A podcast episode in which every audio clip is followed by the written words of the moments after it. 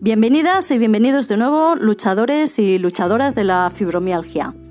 Aquí estoy de nuevo con vosotros y con vosotras para contaros pequeños avances que va viendo en torno a nuestra enfermedad. Hoy quería contaros una noticia que he ido buscando por las redes y que fue publicada en el mes de marzo del año pasado. Y aunque sé que no es de lo más reciente, me ha parecido bastante interesante poder dedicarle un momento para contarla. Según investigadores de la Universidad de Ohio, en Estados Unidos, han conseguido detectar por primera vez lo que ellos llaman la firma molecular de la fibromialgia.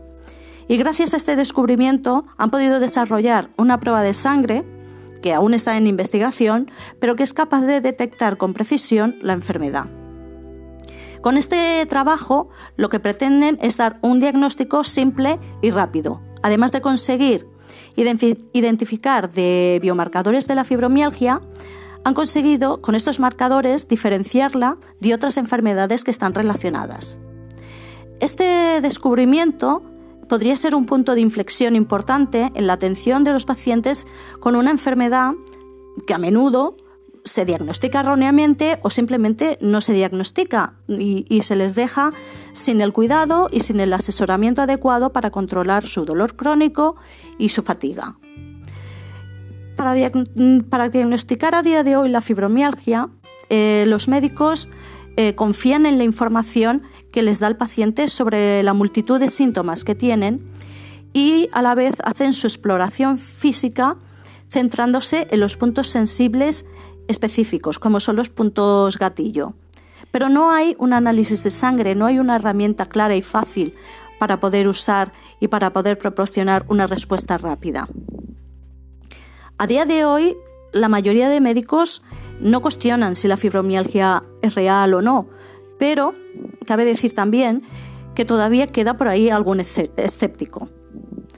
Aunque la fibromialgia es actualmente incurable y el tratamiento se limita al ejercicio, la educación y los antidepresivos, un diagnóstico preciso tendría muchísimos beneficios.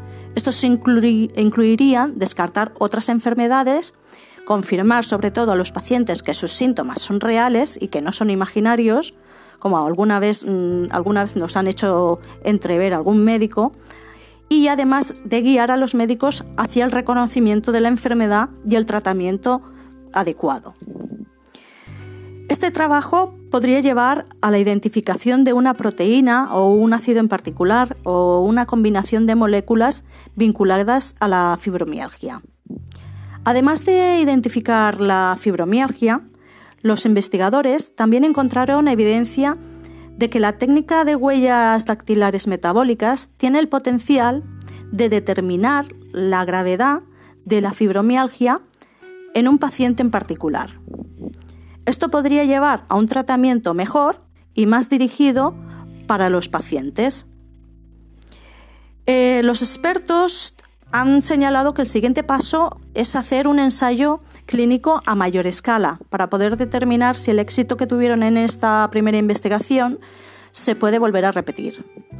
El estudio actual concluyó, perdón, incluyó a 50 personas con un diagnóstico de fibromialgia, 29 con artritis reumatoide, 19 con osteoartritis y 23 con lupus.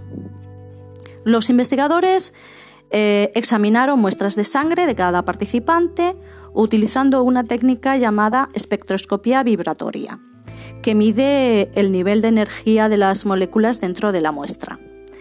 Los científicos eh, del laboratorio del doctor e investigador Rodríguez Saona detectaron patrones claros que establecen de manera consistente los resultados de las muestras de sangre de los pacientes con fibromialgia, aparte de aquellos con otros trastornos similares.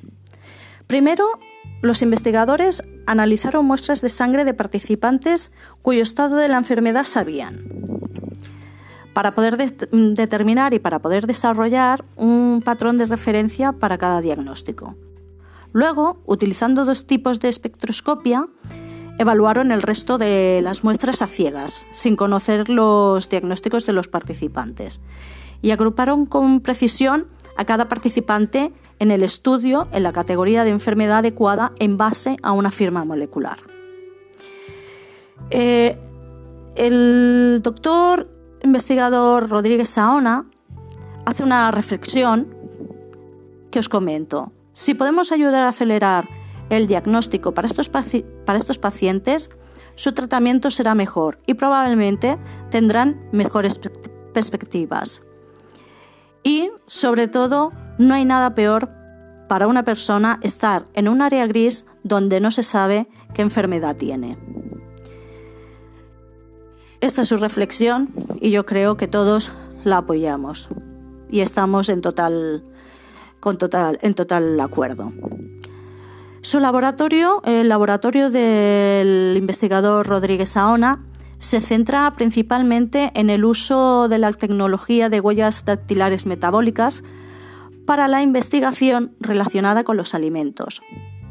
Se centra en temas como la adulterización de la leche y los aceites de cocina y ayuda a las empresas agrícolas a descubrir qué plantas son las más adecuadas para combatir las enfermedades.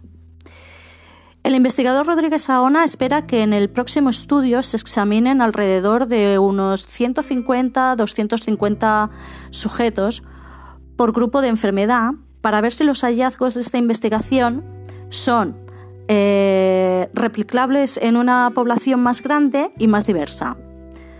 Y por otro lado, desde la Universidad de Ohio también se investiga tener una prueba lista para un uso generalizado dentro de cinco años. No es lo que nos gustaría, nos gustaría que fuese todo más ágil y que fuese más rápido, pero bueno, por lo menos se van haciendo cositas y se van investigando y, hallando mm, logros, se van haciendo pequeños logros. Eh, quería comentaros también que esto, bueno, lo sabemos a día de hoy, eh, las personas, hay personas que no están diagnosticadas de fibromialgia porque cuesta muchísimo eh, diagnosticar y las que sí saben que tienen esta enfermedad, eh, su promedio de, de, espera desde que se le iniciaron los síntomas hasta que se les ha podido dar el diagnóstico, el promedio en años es de 5 años. O sea, cinco años desde que se inician los síntomas hasta que una persona consigue tener un diagnóstico y saber qué enfermedad tiene. Una barbaridad. Los síntomas de la fibromialgia lo sabemos todos y no voy a descubrir aquí nada, nada nuevo, pero bueno, os los voy a relatar así un poquito por encima. Incluyen dolor y rigidez en todo el cuerpo, fatiga, depresión, ansiedad, problemas para poder dormir, dolores de cabeza, problemas de pensamiento, de memoria, de concentración, etcétera, etcétera, etcétera. Hay muchísimos, no, no acabaría con la lista porque son, son muchísimos. Y bueno, chicos eh, y chicas, eh, hasta aquí el podcast de, de hoy. En breve volveré a hacer otro eh, no tardaré mucho para contaros eh, nuevas noticias eh, en relación a los, agentes externos que producen fibromialgia, con el fin de que podamos evitarlos.